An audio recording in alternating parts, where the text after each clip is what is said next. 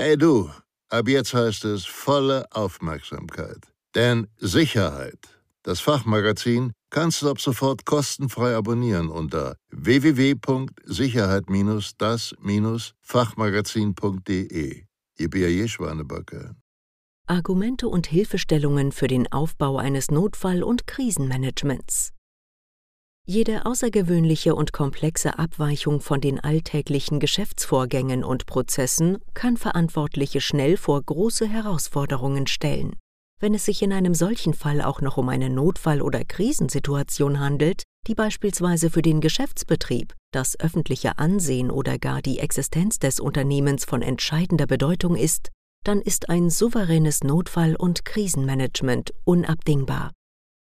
In vielen Unternehmen und Institutionen fehlt oftmals ein solches Notfall- und Krisenmanagementsystem, was unter anderem daraus resultiert, dass es, mit Ausnahme einiger Branchen, an den entsprechenden rechtlichen Grundlagen fehlt. Daher liegen hier die Argumente Eigenverantwortung und unternehmerische Weitsichtigkeit klar auf der Hand. Gerade in guten Zeiten sollte man sich mit realistischen Risikoszenarien beschäftigen, die zu einer Notfall- oder gar Krisensituation im Unternehmen führen können. Die möglichen Notfall- und Krisenrisiken sollten dabei nicht allein die Gefährdung von Leib und Leben sowie Sach- und Umweltschäden berücksichtigen, sondern auch damit verbundene oder durch Ereignis X einhergehende unternehmerische Existenzrisiken. Eine Notfall- oder Krisensituation kann sich bereits aus vermeintlich harmlosen Ursprungsereignissen ergeben und hierbei relativ schnell eine unkalkulierbare Eigendynamik entwickeln, wie die nachfolgende Grafik verdeutlichen soll.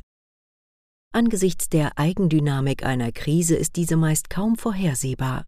Dadurch sind auch Maßnahmen und Handlungsanweisungen stets nur ein grober Rahmen, der im Vorfeld dennoch genauestens definiert werden sollte, um im Ereignisfall ein Regelwerk zu haben, an dem man sich orientieren kann. Argumente für ein Notfall- und Krisenmanagement.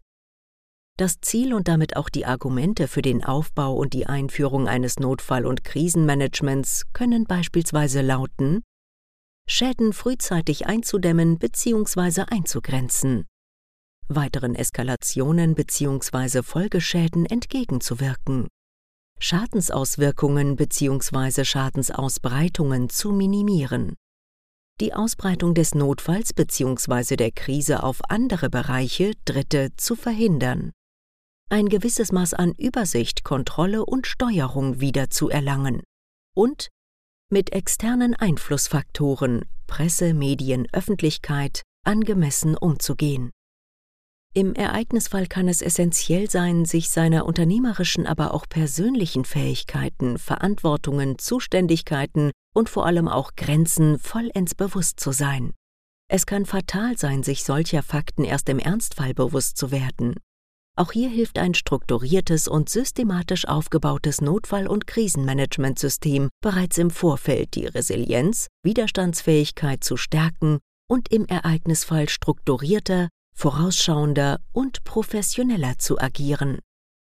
Um das Thema Notfall- und Krisenmanagement aktiv in die Praxis zu überführen, sollten regelmäßige theoretische Schulungen und Unterweisungen sowie praktische Übungen, Workshops oder Planspiele durchgeführt werden, um das Thema ganzheitlich zu verdeutlichen und die Denkweisen der handelnden Akteure kontinuierlich zu erweitern.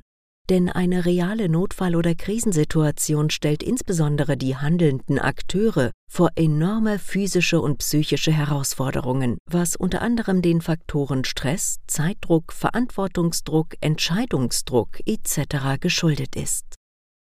Hilfestellungen für ein Notfall- und Krisenmanagement für den Aufbau und Betrieb eines Notfall- und Krisenmanagements existieren eine Reihe von Hilfestellungen, Orientierungshilfen in Form von allgemeinen und branchenspezifischen Standards, Normen und technischen Regeln, wie beispielsweise nicht abschließend DIN CEN TS 17091 Krisenmanagement Strategische Grundsätze ISO 22361 Krisenmanagement Leitlinien für die Entwicklung einer Strategie.